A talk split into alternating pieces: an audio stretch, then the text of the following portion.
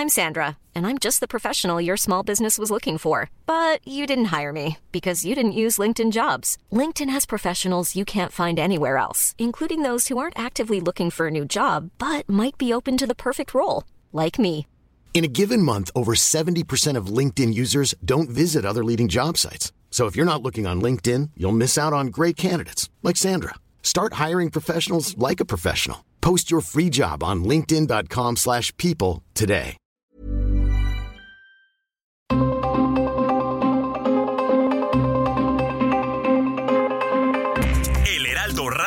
Presenta Zona de Noticias con Manuel Zamacona. Zona de Noticias, el epicentro de la información.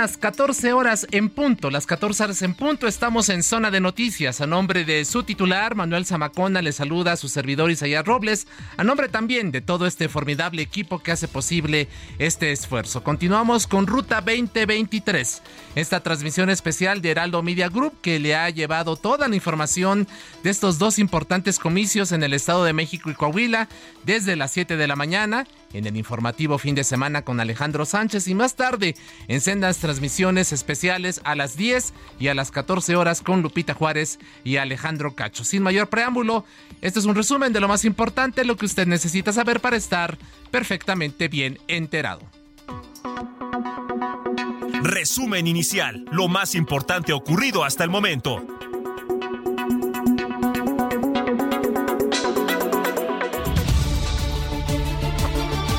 El Instituto Nacional Electoral reportó que se instaló cerca del 100% de las casillas y que se ha registrado una alta participación ciudadana en Coahuila y el Estado de México. La consejera presidenta Guadalupe Tadei también informó que hubo algunos incidentes mínimos durante la instalación de casillas y que hay coordinación constante con las fuerzas de seguridad podemos compartir con ustedes que estamos al 100% de las casillas instaladas, prácticamente salvo una en el Estado de México, que traemos un, un, problema para su instalación, pero que se están haciendo eh, todos los eh, trámites para que esto pueda eh, suceder. Lo cual significa que una vez más el instituto, a través de su estructura altamente profesional y de la coordinación con los institutos est estatales locales, pues llevamos a, a buen puerto al menos la primera etapa, que es la instalación de las casillas. En este momento compartimos con ustedes que la afluencia ciudadana es bastante alta. Alrededor de las 8 de la mañana, Delfina Gómez, candidata de la coalición Juntos Hacemos Historia en el Estado de México, conformada por Morena, PT y Partido Verde, acudió a votar en una secundaria de la colonia San Pedro del municipio de Texcoco. Pues espero con mucho, con mucho éxito, que sea una jornada para bien de los mexiquenses y que sea llena de mucha tranquilidad y con mucha, este, más, más que nada paz. Por su parte, la candidata de la coalición va por el Estado de México, Alejandra del Moral, llegó a su casilla en la escuela Lázaro Cárdenas en el municipio de Cuautitlán Izcalli. Hoy es un día bien importante para la historia del Estado de México. Se elegirá por primera vez a una mujer quien lleve los destinos de este estado, así es que eso ya para las mujeres mexiquenses y mexicanas es un gran momento. Y en Coahuila, el candidato de Morena, Armando Guadiana, emitió su voto acompañado de Mario Delgado, dirigente nacional de ese partido. Vamos a ganar, entiéndanlo. La democracia va a triunfar y va a triunfar Morena con ella porque se va a establecer un, el gobierno, un buen gobierno, no las fechorías y todo lo que ha hecho el PRI. Mario Delgado aseguró que Morena ha realizado denuncias por supuestas detenciones contra simpatizantes de su partido. Acusó al gobernador Miguel Riquelme de una persecución abierta, descarada y hostil. Ricardo Mejía, candidato del PT al gobierno de Coahuila, expresó que espera que los coahuilenses salgan a votar sin miedo. Esperamos que sea una gran participación ciudadana, deseamos que sea superior al 60%, lo ideal sería que llegara al 65%, que sea una votación histórica, que los coahuilenses, hombres y mujeres valientes, salgan a votar sin miedo, que la coacción del voto no inhiba la participación, eh, que todo el mundo salga a votar, que demos un ejemplo al país de participación ciudadana. Y pues estoy muy contento de estar votando hoy en Torreón, mi tierra, soy lagunero y confío en que el voto ciudadano nos favorezca. Creo yo que esta será la mejor encuesta, el voto libre, secreto, directo de la población. Finalmente, el candidato del Partido Unidad Democrática de Coahuila, Lenin Pérez, votó en Acuña, donde dio a conocer que llevará a la justicia el caso de inconformidad por la no instalación de casillas electrónicas. Oh, yeah.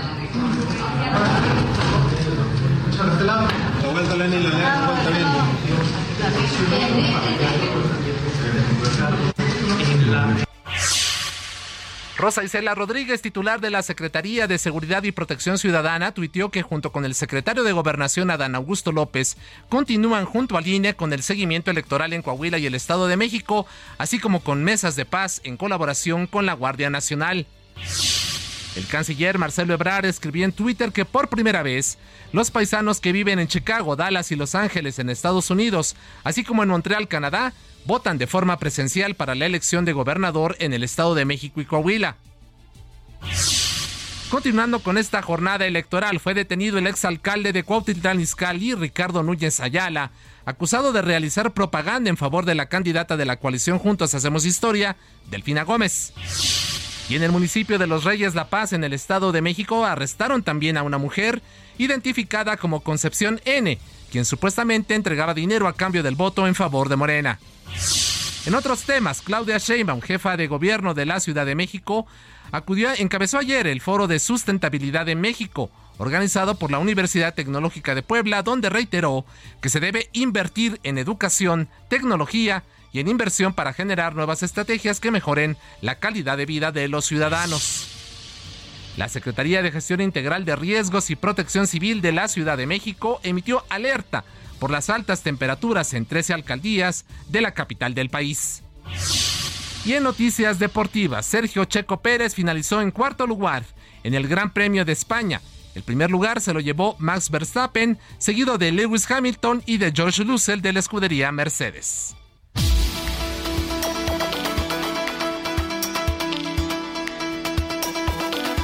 Bueno, vámonos directamente al desarrollo de la información que se ha generado en las últimas horas. Por supuesto, el foco está centrado en los comicios que se desarrollan desde las 8 de la mañana en los estados de México y de Coahuila. Gerardo García, corresponsal en la entidad mexiquense, está allí en el Instituto Electoral del Estado de México y nos tiene el reporte más reciente de lo que se ha registrado en las últimas horas por allá. Gerardo, ¿qué tal? Bienvenido, buenas tardes.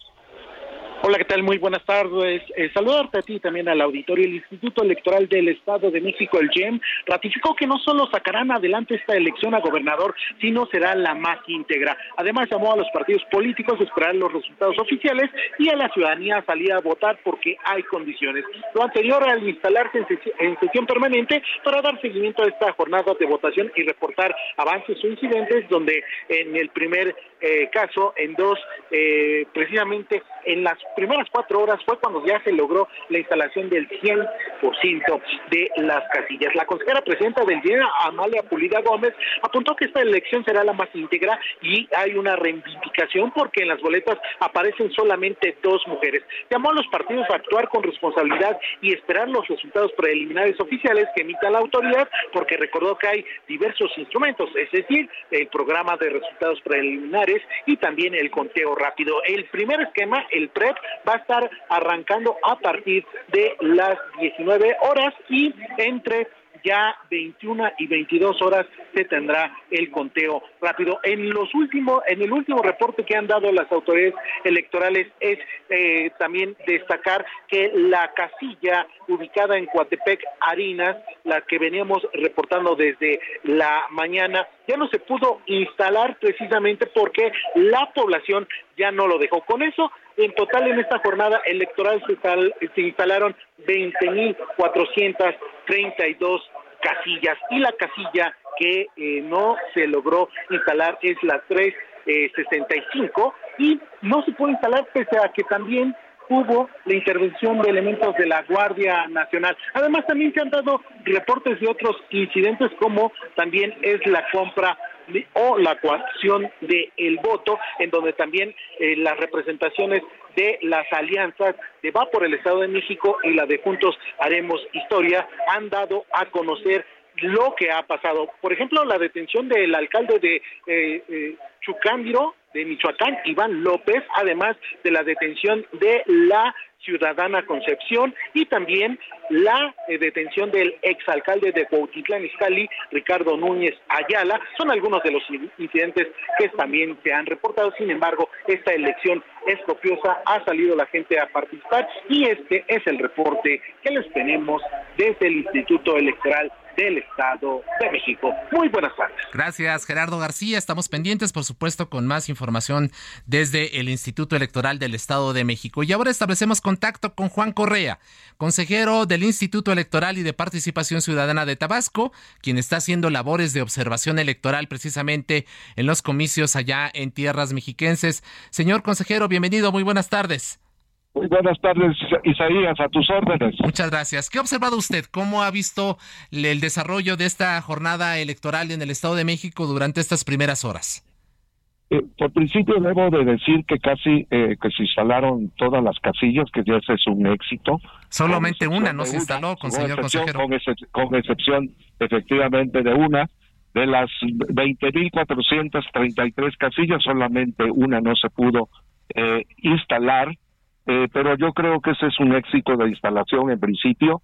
En segundo lugar, la tranquilidad con que se ha estado llevando a cabo esta jornada electoral.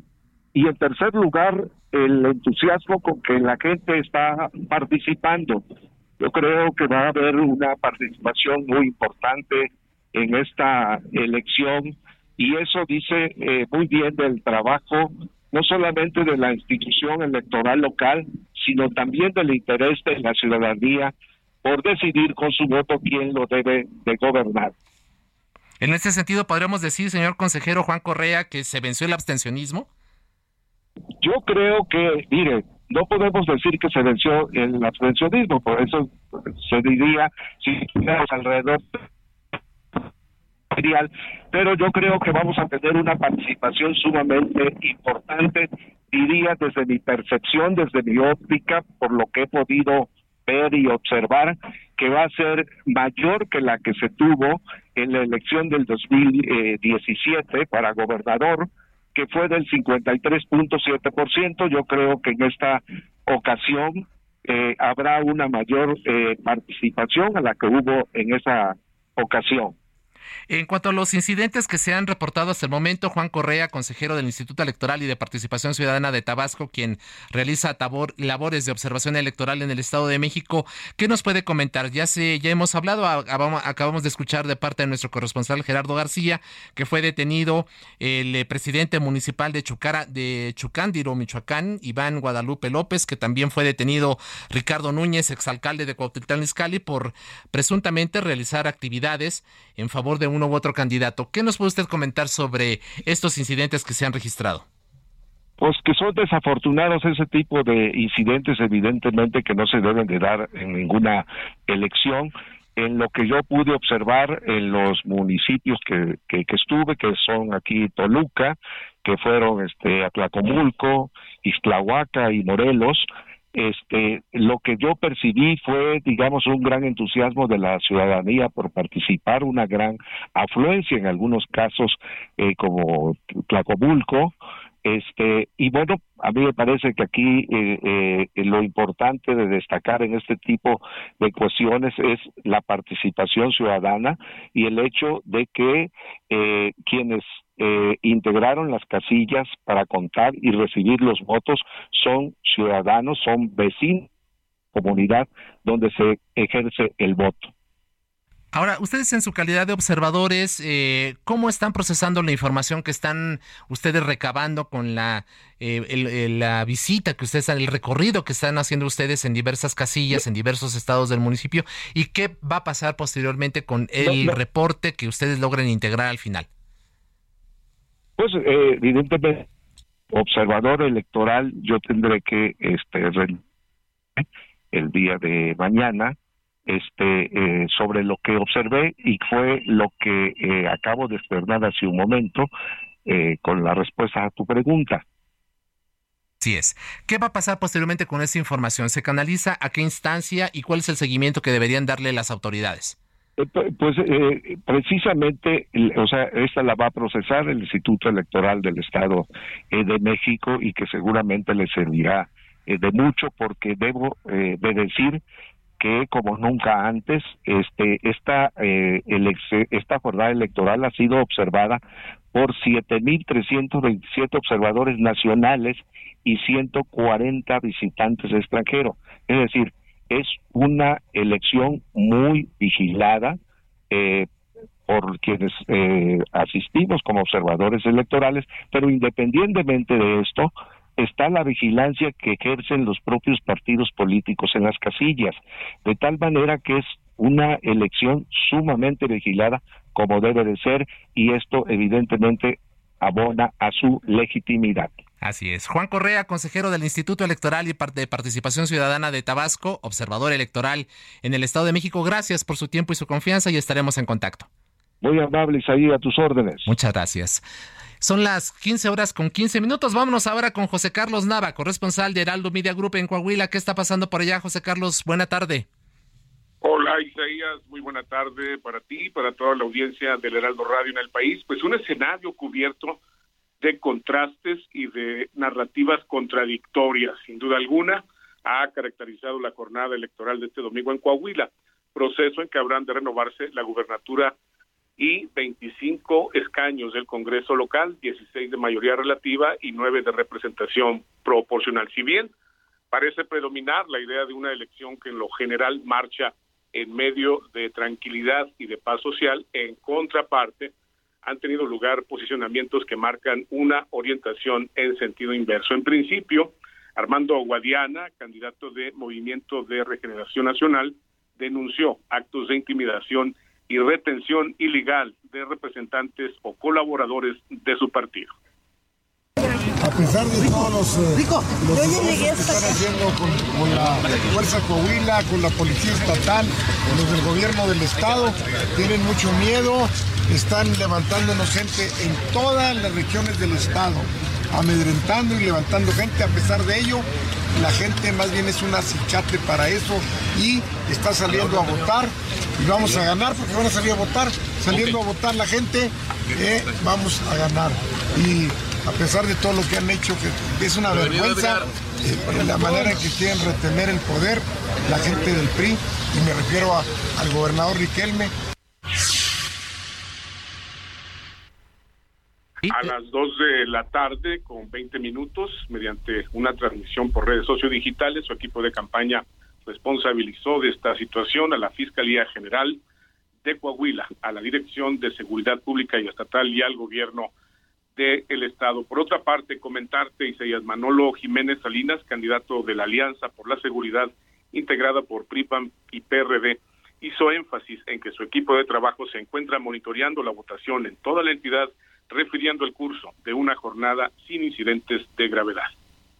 Hemos venido aquí a muchas elecciones y ahora nos tocó la oportunidad de competir por la gobernatura y pues de venir aquí con mi familia.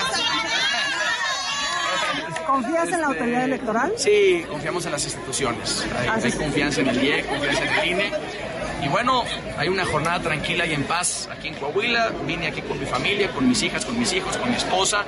Y así andamos miles de coahuilenses en todas las regiones votando en familia. Y en el caso de Ricardo Mejía Verdeja, su expectativa se concentra en alcanzar una votación histórica en el Estado, superior a 60%. Reiteró el llamado a la ciudadanía para salir a votar sin miedo, luego de hacer públicas denuncias sobre supuestos actos de intimidación y acoso por parte de fuerzas de seguridad estatales.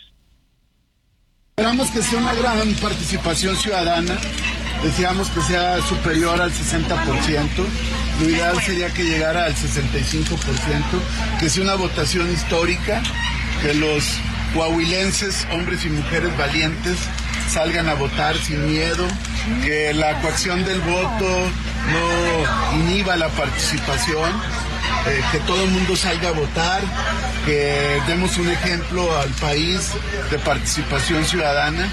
Y pues estoy muy contento de estar votando hoy en Torreón, mi tierra, soy lagunero y confío en que el voto ciudadano nos favorezca. Creo yo que esta será la mejor encuesta, el voto libre, secreto, directo de la población. Entre tanto, en opinión de Lenin Pérez, candidato de la coalición Unidad Democrática de Coahuila y Verde Ecologista, se trata de un día trascendental para la vida cotidiana de la gente en la entidad. En este marco, reivindicó su rechazo a declinar por Armando Guadiana, candidato de Morena. Finalmente, Isaías Auditorio, les comento, desde el municipio de Torreón, ¿Sí? el gobernador Miguel Ángel Riquelme destacó esta jornada electoral como tranquila y de copiosa participación. Así. Muchas gracias, José Carlos Nava. Estamos pendientes. Muchas gracias. Un abrazo, buena tarde. Gracias. Y ahora vamos hasta allá, hasta Coahuila, precisamente donde se encuentra Vera Juárez Figueroa. Ella es consejera electoral de Baja California y observadora electoral en los comicios de este día en Coahuila. Consejera, ¿qué tal? Bienvenida, muy buenas tardes. Hola, buenas tardes, qué gusto. ¿Qué ha observado usted? ¿Cuáles son las primeras impresiones del desarrollo de los comicios en la entidad allá en el norte del país? Consejera Vera Juárez. Gracias. Eh, pues mira, ahorita me encuentro en eh, la ciudad de Carras de, de, La Fuente y aquí ha transcurrido la jornada con mucha actividad. Ha habido bastante asistencia a las eh, casillas que hemos tenido la oportunidad de visitar y este, hemos, visto participación incluso de varias personas con incluso con alguna discapacidad. Eso es lo que también notamos y observamos. Todas las casillas se instalaron al 100% desde temprana hora este, estuvimos ahí también en la, en la sesión permanente del Comité Municipal aquí de Parras del Distrito 12 y pues las últimas casillas que se instalaron fueron a las 7 con 45 de horas de la mañana, pero todo lo hemos observado con, con bastante normalidad. Así es, consejera. Eh, ¿Qué eh, responde usted a estas denuncias que ha hecho Mario Delgado, del dirigente nacional de Morena, quien acusó al gobierno priista de Coahuila de utilizar policías estatales para secuestrar, dice él, a operadores morenistas? ¿Esto lo han registrado ustedes en las misiones de observación? Pues hasta ahora en todos los recorridos que yo he participado y de algunos compañeros eh, con los que he tenido oportunidad de platicar, ningún dato de estos hemos reportado realmente este no sé eh, digo somos ajenos a esas declaraciones al menos yo te puedo hablar eh, que hasta ahorita nada de eso se ha visto todo transcurre con normalidad. Así es. Cómo ha visto la participación de la ciudadanía coahuilense muy activos. Eh, la verdad que la gente se acudió a votar desde muy temprana hora este y a las mesas que hemos visitado se encuentran ya las urnas se ven bastante nutridas digamos eh, con una votación superior a la que yo podría haber esperado, a la que tenemos experiencia a lo mejor nosotros en el estado de Baja California. No sé si tenga el dato de cuántos observadores nacionales y extranjeros están desplegados en este momento observando la actividad eh, electoral en el estado de Coahuila. ¿Tiene usted ese dato? No tengo el dato, la, en realidad no lo tengo, no es una información que, que nosotros teníamos. Y, en, y, el, y la información que ustedes recaben a partir de la información, ¿cómo la van a procesar? ¿Cuál será el destino de la misma? Sí, bueno, nosotros presentamos un informe de las todas las este, cuestiones que hayamos tenido oportunidad de observar y es sin ningún ánimo de ser vinculante, sino para hacer mejores prácticas en procesos eh, electorales posteriores. Este informe los presentamos a través de la misma plataforma donde nos registramos como observadores es la plataforma del Instituto Nacional Electoral y a partir del día de mañana de concluida la jornada en adelante, pues estamos ya en posibilidades de estar presentando nuestros informes. Así es. Vera Juárez Figueroa, consejera electoral de Baja California, observadora en el proceso electoral en Coahuila. Le agradecemos mucho su tiempo y su confianza y estamos en contacto. Muchas gracias, un gusto haber participado. Bye bye. Muchas gracias. José Agustín Ortiz Pinchetti, fiscal especializado en materia de delitos electorales, mandó un mensaje donde asegura que se tienen 20 carpetas de investigación por denuncias por actos de carácter federal relacionadas con los procesos de este día. Hasta ahora hemos recibido 20 denuncias, las cuales serán investigadas por el personal de la Fiscalía de manera exhaustiva Invito a la ciudadanía a salir a votar y a denunciar en caso de presenciar una conducta irregular, delictiva, a través de nuestros sistemas de atención. Muchas gracias de la FEPADE y nosotros hacemos una pequeña pausa. Recuerde, estamos en zona de noticias, el espacio de Manuel Zamacón aquí en el Heraldo Radio y todo el equipo que hace posible este esfuerzo, pidiéndole que eh, continúe con nosotros. Tenemos todavía 30 minutos de más información con el desarrollo de las jornadas electorales en los estados de México y Coahuila. Volvemos después de la pausa.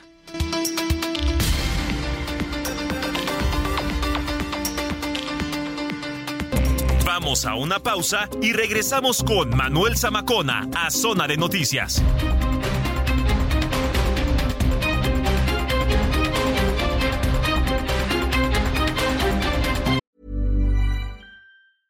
I'm Sandra, and I'm just the professional your small business was looking for. But you didn't hire me because you didn't use LinkedIn jobs. LinkedIn has professionals you can't find anywhere else, including those who aren't actively looking for a new job but might be open to the perfect role like me.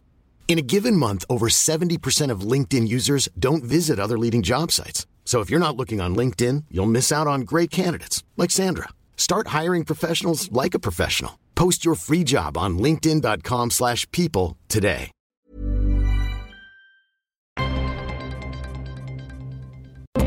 Ya estamos de regreso en Zona de Noticias con Manuel Zamacona por El Heraldo Radio.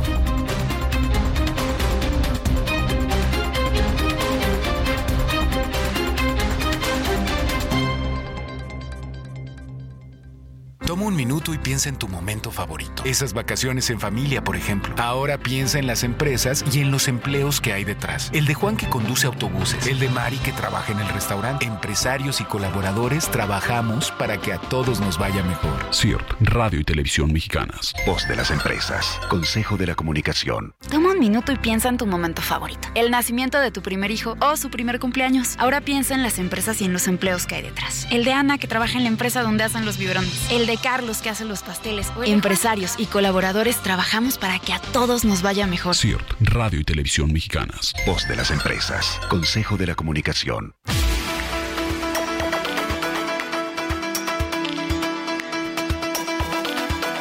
Son las 3 de la tarde con 31 minutos de este domingo 4 de junio del año 2023. Estamos en Zona de Noticias, el espacio de Manuel Zamacona en el Heraldo Radio y acompañado por supuesto y arropado de todo este maravilloso equipo que hace posible este esfuerzo. Continuamos con el desarrollo de toda la información. Queremos comentarle que Mario Delgado, el dirigente nacional de Morena, eh, subió hace algunos minutos un tuit en el que asegura que hoy a las 6 a.m. mi teléfono fue intervenido para realizar llamadas falsas en mi nombre y además permanentemente recibo llamadas de distintos call centers para impedir que pueda utilizarlo. Esto forma parte de la guerra sucia que se ha venido instrumentando en los últimos días en contra de nuestro movimiento. Es parte de lo que se establece en este tuit que subió hace aproximadamente una hora el líder nacional de Morena, Mario Delgado. Y continuando con la información, vámonos directamente hasta la sede del Instituto Nacional Electoral. Ahí se encuentra nuestra reportera, reportera de Heraldo Media Group, Elia Castillo, con todos los detalles de lo que ha surgido, la información que ha surgido allá en las últimas horas. Elia, ¿qué tal? Bienvenida, buenas tardes. Muy buenas tardes, Isaías. Te saludo con mucho gusto a ti al auditorio. Bueno, pues así es, te comento que hasta el corte del mediodía en Coahuila y el Estado de México se instalaron cerca del 100% de las casillas por eh, con incidencias mínimas hasta, hasta ese momento, bueno, pues se reportó una alta participación ciudadana, informó el Instituto Nacional Electoral a través de la consejera presidenta Guadalupe Tadei, quien llamó a los actores políticos a mantener la civilidad durante esta jornada electoral y luego del cierre de casillas a las seis de la tarde. Escuchemos parte de lo que comentó al respecto durante su mensaje, a su primer mensaje a medios eh, durante esta jornada electoral. Justo el llamado que tenemos que hacer en este momento es a, seguir guardando la civilidad que hasta este momento nos está acompañando. Por eso resaltaba el posicionamiento de las fuerzas políticas, porque en ese tenor la mayoría de los posicionamientos en las entidades, siendo estas elecciones de carácter local, Eso fue lo que manifestaron, el respeto absoluto a lo que suceda después de la jornada electoral. Esperemos y hacemos un llamado atento a todos para que así suceda. Comento que el Instituto Nacional Electoral, los consejeros instalaron una mesa de trabajo desde las 7.30 de este domingo, eh, justamente para dar seguimiento a este proceso electoral. Es por eso que te comento que se instalaron cerca del 100% de las casillas, que son equivalentes a más de 48 mil mesas de votación en estas dos entidades, salvo en Coatepec, Harinas, municipio del Estado de México, en donde un grupo de vecinos evitó la instalación de la casilla y aunque pues intentó dialogar con ellos para que permitieran eh, pues la instalación de esta mesa de recepción del voto. Bueno, finalmente no se logró instalar la mesa receptora. En otro eh, tema te, te comento que pues el Instituto Nacional Electoral ha recibido múltiples denuncias respecto a presuntos operadores de partidos políticos para coaccionar el voto durante esta jornada electoral en Coahuila y en el Estado de México, que son atendidas por las mesas de seguridad instaladas en dichas entidades por los organismos públicos locales, así como por la Fiscalía Especializada para la Atención de los Delitos Electorales y por la Fiscalía General de la República. Así que, bueno, pues la consejera presidenta Guadalupe Tadei señaló que eh, darán seguimiento puntual a estas denuncias para que se les dé atención y, en su caso, pues se abra una investigación a fondo sobre estas denuncias que se están realizando principalmente en redes sociales. Te comento además que, bueno, los consejeros señalaron que entre 10 y 11 pm se darán a conocer los conteos rápidos. Recordemos que el conteo rápido lo realiza el Instituto Nacional Electoral, sin embargo, lo anunciarán los organismos públicos locales. En tanto, los organismos públicos locales, Isaías, pues bueno, se van a encargar del programa de resultados electorales preliminares. Bueno, estas, estos dos resultados que darán un poco una idea de cómo, de cómo terminará esta elección en Coahuila y en el Estado de México. Este es el reporte que te tengo. Te comento que a las 5 de la tarde el Instituto Nacional Electoral dará eh, pues hará el cierre del voto electrónico en el extranjero y eh, para ello dará un mensaje eh, la consejera Claudia Zavala. Estamos pendientes de que eh, se vuelva a dar otro mensaje por parte de la consejera presidenta del Instituto Nacional Electoral. Aún no hay información sobre si se lleve a cabo este mensaje, pero bueno, estaremos pendientes desde el Instituto Nacional Electoral para informarles muy puntualmente lo que ocurra en este órgano durante esta jornada electoral. Muchas gracias por tu reporte, Elia, y estamos pendientes de la de más información que surge en las siguientes horas desde la sede del INE. Muchas gracias por lo pronto. Muy buena tarde. Y bueno, vamos ahora a establecer contacto con la consejera Dania Rabel Cuevas. Ella es consejera electoral del INE, presidenta de las comisiones de capacitación electoral y género y no discriminación allá en el Instituto Nacional Electoral. Consejera Rabel, ¿qué tal? Bienvenida, buenas tardes. Muy buenas tardes, Isaías. Un gusto estar en tu programa. Pues de entrada, consejera, parece un logro, ¿no? Prácticamente el 100% de las casillas instaladas, solamente una no se logró instalar allá en el Estado de México. Es correcto. Eh, tuvimos la instalación del 100% de las casillas eh, programadas en el caso de Coahuila y en el caso del Estado de México únicamente no se logró instalar una ubicada en Coatepec de Harinas y esto por cuestiones de seguridad. Todavía estuvo hasta el mediodía una comisión del Consejo Distrital eh, hablando, dialogando con las personas, pero no se logró esta instalación, pero fue la única que no se pudo instalar en el Estado de México. Así es, consejera. Platícanos un poco de los conteos rápidos. Estos están, ustedes ahí en el INE hacen una muestra, una selección de las casillas, tanto en el Estado de México como en Coahuila, y a partir de eso ustedes darán a conocer una tendencia de cómo se ha comportado la ciudadanía y cómo van los votos en cada una de estas dos entidades. ¿Es así? Consejera Dani Rabel. Tenemos un problema en la, en la comunicación, vamos a tratar de restablecerla. Ah, ¿Ahí me escucha, consejera Rabel? Sí, ah. sí, te escucho bien, Isaías. Ah, Gracias. Le, preguntaba el tema de los conteos rápidos. ¿Cómo, ¿Cómo va a desarrollarse este proceso durante las siguientes horas en ambas elecciones, consejera?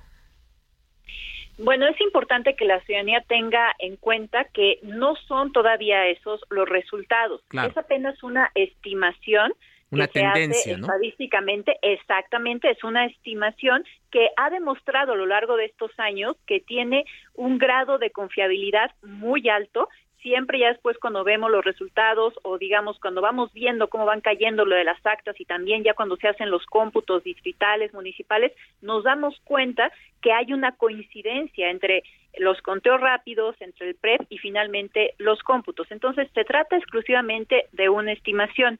eh, digamos que lo que se dijo en un principio y es como quizá el panorama más conservador es que nosotros vamos a poder dar esas estimaciones entre las 10 y las 11 de la noche, pero también la experiencia nos dice que generalmente logramos tenerlo antes.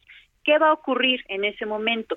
Eso no lo va a comunicar el Instituto Nacional Electoral, aunque sí es el Instituto Nacional Electoral que con un comité técnico realiza esta estimación. Esos, esas estimaciones se pasan a la y el presidente del Instituto Electoral del Estado de México y del Instituto Electoral de Coahuila y son ella y él quienes van a dar estas estimaciones a conocer.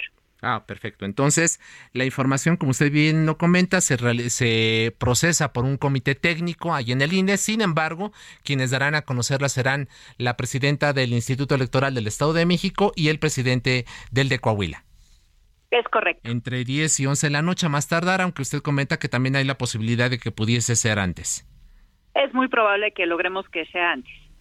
Eh, consejera, también estas eh, dos elecciones marcan unos aspectos importantes que no habíamos tenido en el pasado. En el voto en el extranjero, hoy nuestros connacionales en los consulados de Chicago, Dallas y Los Ángeles en Estados Unidos y en Montreal en Canadá están eh, acudiendo de manera personal a depositar su voto.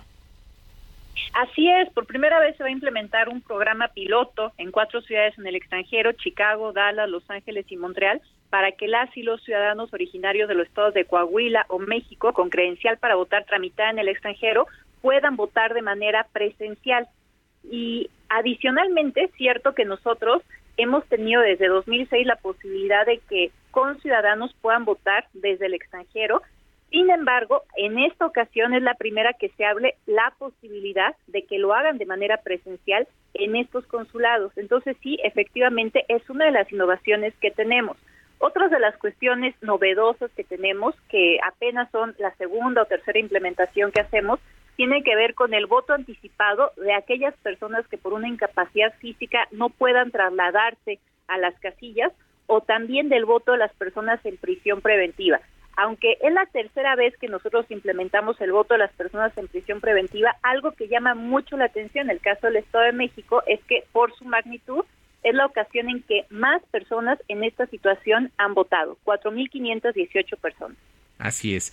¿Y qué pasa con el voto en, en prisiones? También es una situación inédita, consejera.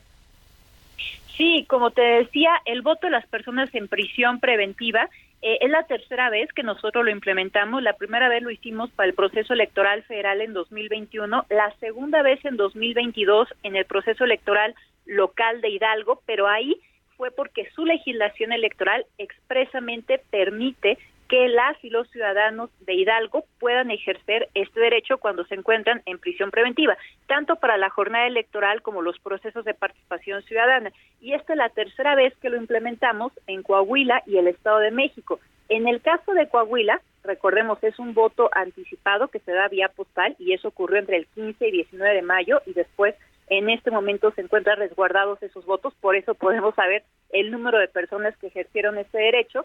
En el caso de Coahuila fueron 12 mujeres y en el caso del Estado de México 4.518 hombres y mujeres. Así es. Pues bueno, eh, consejera Dania Rabel, estamos muy pendientes de toda la actividad que se desarrolle desde el Instituto Nacional Electoral. Eh, tenemos entendido a las 5 de la tarde el cierre del voto electrónico y no sé si hay algún otro anuncio que ustedes tienen programado para las siguientes horas, consejera. Eh, el cierre del voto electrónico va a ser igual también que ocurre en el caso de las casillas tradicionales a las 6 de la tarde. Si hubiese una persona que hubiera empezado a hacer su registro, como podría pasar en una casilla tradicional, pues también lo que va a ocurrir es que hasta que termine de ejercer este derecho es cuando se va a, a dejar de permitir, ¿no? Que se pueda emitir este voto. Y lo que quiero decirle también en particular a la ciudadanía coahuilense mexiquense es que pues sigan acudiendo a las urnas en un ambiente de civilidad democrática, y que recuerden que es a través de su voto como van a elegir el proyecto de gobierno que desean para su entidad. Así es. Dania Rabel Cuevas, consejera electoral de línea, muchísimas gracias por su tiempo y confianza. Estamos en contacto. Gracias a ti. Buena tarde. Muchas gracias a la consejera Dania Rabel, quien nos tiene todos estos detalles precisamente de lo que se está realizando desde el Instituto Nacional Electoral dando seguimiento y apoyo a los comicios que se están desarrollando en estos momentos, tanto en el Estado de México como en Coahuila. Y a propósito, la Secretaría de Seguridad y Protección Ciudadana dio a conocer que la información en la cual se pretende comunicar a la ciudadanía sobre los resultados de los comicios en ambas entidades es falsa. La institución liderada por Rosa Isela Rodríguez publicó un tuit en el que explicó que el Centro Nacional de Inteligencia no realiza ningún tipo de seguimiento a los resultados de la jornada. Destacó además que tampoco tiene la jurisdicción para emitir ninguna boleta de resultados o procesos previos, por lo que pidió a la población evitar caer en engaños. Las autoridades mexicanas piden a la población estar al tanto de las noticias electorales a través de los canales de difusión oficiales del gobierno. Apunta además que no hay ningún medio de información, además del Instituto Nacional Electoral, que pueda emitir alguna conclusión o datos previos sobre los resultados de los comicios tanto en el Estado de México como en Coahuila. Es información importante que está emitiendo la Secretaría de Seguridad y Protección Ciudadana. Vamos ahora con Jesús Zambrado, presidente nacional del PRD, para que nos dé su visión general sobre el desarrollo de estos comicios durante estas primeras horas. Eh, Jesús Zambrano, ¿qué tal? Bienvenido, muy buenas tardes. Muy buenas tardes, Isaías. Con el gusto saludarte y a tus órdenes, como siempre. Una primera visión sobre la forma en que se están desarrollando ambos comicios en, las dos entidades, eh, Jesús. Yo te diría que, en primer lugar, un magnífico desarrollo de la contienda electoral, de la jornada electoral aquí en el Estado de México.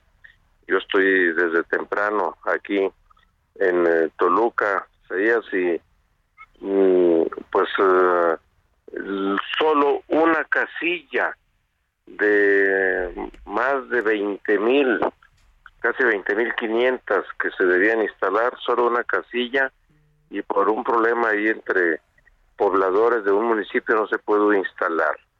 Y luego mm, también pues ha habido una afluencia muy grande y sigue habiéndola todavía hay largas filas en algunos uh, municipios, en algunas casillas, de personas que están acudiendo a las urnas a votar y esto nos da mucha confianza en que en primer lugar la gente entendió la importancia misma de lo que significaba el salir a ejercer su voto.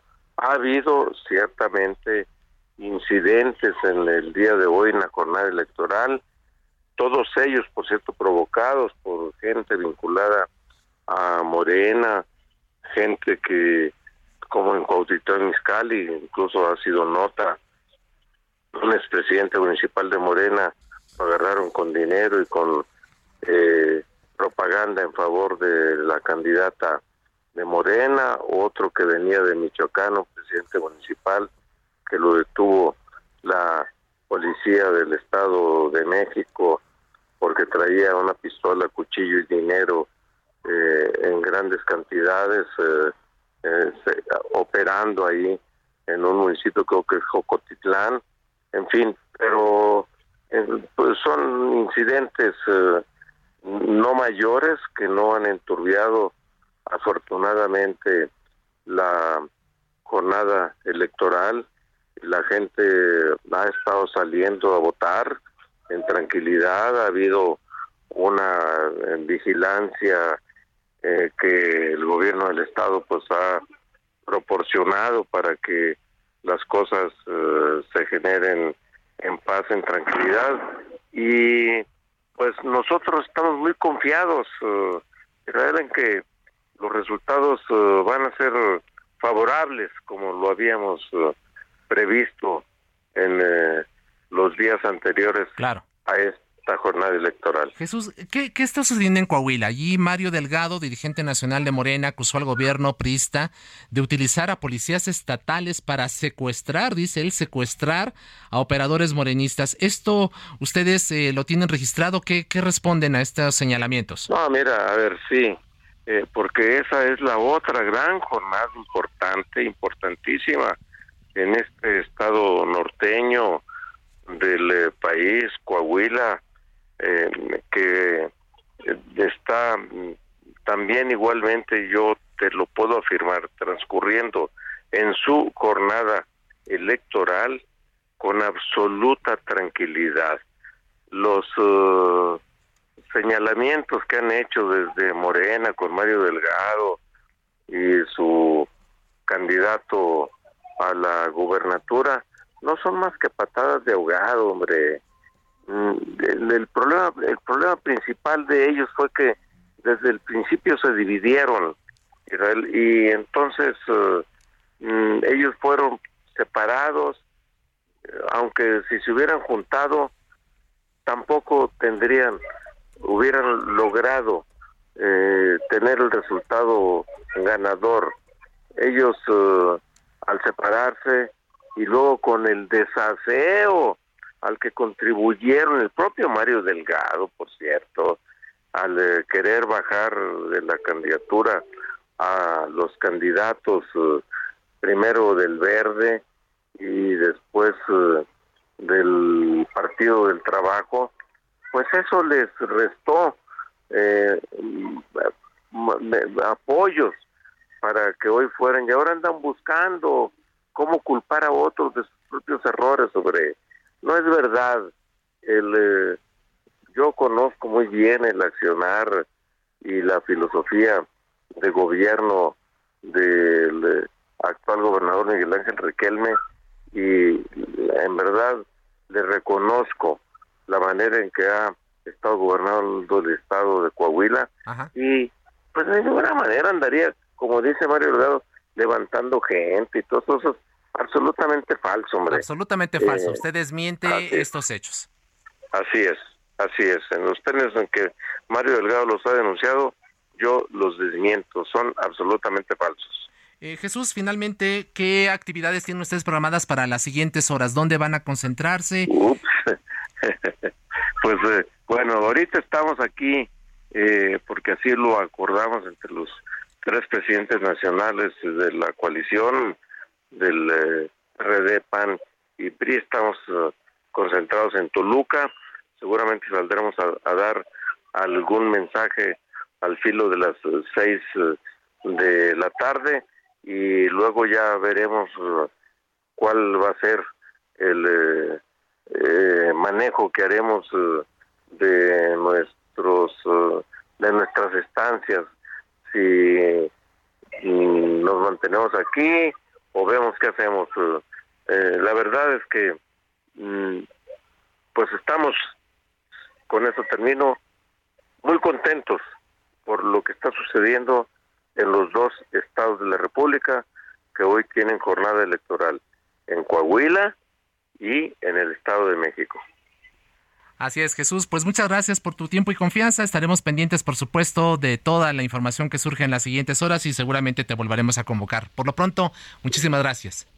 Gracias a ti, usted, Israel, y muy buenas tardes. Muchas gracias. Y vamos a otra información. En conferencia de prensa, Maki Ortiz, expresidenta de Reynosa, invitó a los hombres y mujeres de Ciudad Victoria del Estado y del país a sumarse al movimiento por ella, por todas, debido a que consideró eh, que este movimiento va a garantizar el desarrollo de la cuarta transformación. Por su parte, la diputada local, Casandra Priscila de los Santos, refirió que desde el trabajo legislativo se han impulsado iniciativas en favor de la mujer.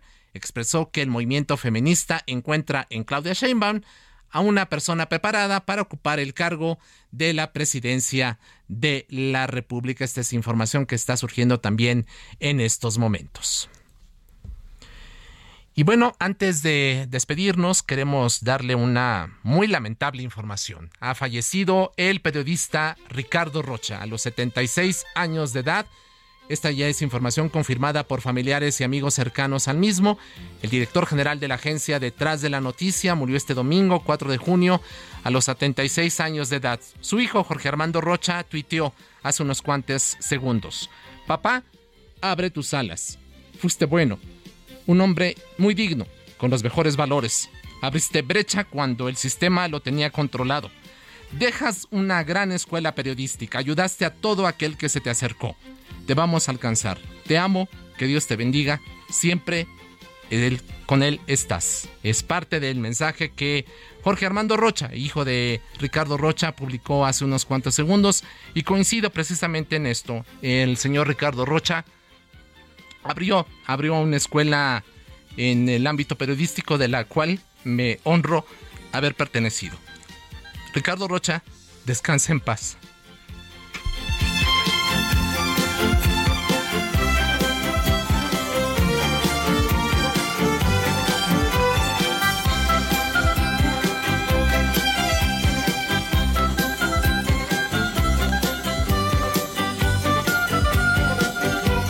Eso llegamos a la conclusión de Zona de Noticias, el espacio de Manuel Zamacona en el Heraldo Radio. Gracias a todos quienes han hecho posible este espacio, pero sobre todo gracias a usted por su tiempo y su confianza. Gracias a Imina Velázquez, directora de información del Heraldo Radio, Héctor Viere en la producción de este espacio con el apoyo de Diego González, Gina Monroy en la jefatura de información, en los controles técnicos, Alex Muñoz y Fabricio Santillón y nuestro ingeniero Arturo Quiros. Recuerde, a partir de las 6 de la tarde nos volvemos a enlazar en, en, esta transmisión especial de Ruta 2023. El Heraldo Radio y Heraldo Televisión unen sus esfuerzos junto con todo el equipo del periódico y también de web para llevarlo a usted ya en la última parte de la jornada electoral en el Estado de México y en Coahuila. Recuerde, a partir de las 6 de la tarde, mis colegas Lupita Juárez y Alejandro Cacho y más tarde Sofía García se incorporan en los micrófonos conjuntos de Heraldo Media Group para llevarle a usted la parte final de estos comicios en Ruta 2023. Mi nombre es Isaías Robles. Muchas gracias, que tenga muy buena tarde y seguimos en contacto.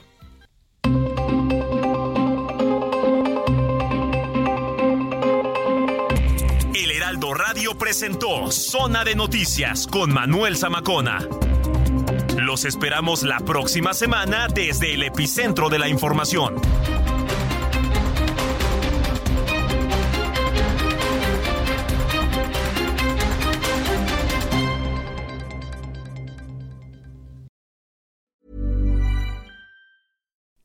You like to look five years younger? In a clinical study, people that had volume added with Juvederm Voluma XC in the cheeks perceived themselves as looking five years younger at six months after treatment. Look younger, feel like you. Add volume for lift and contour in the cheeks with Juvederm Voluma XC. Reverse signs of aging by adding volume to smooth laugh lines with Juvederm Volure XC. For important safety information and to find a licensed specialist, visit juvederm.com. That's J U V E D E R M.com. Not for people with severe allergic reactions, allergies to lidocaine, or the proteins used in Juvederm. Common side effects include injection site redness, swelling, pain, tenderness, firmness, lumps, bumps, bruising, discoloration, or itching. There's a risk of unintentional injection into a blood vessel, which can cause vision abnormalities, blindness, stroke, temporary scabs, or scarring. Talk to a licensed specialist to find out if it's right for you.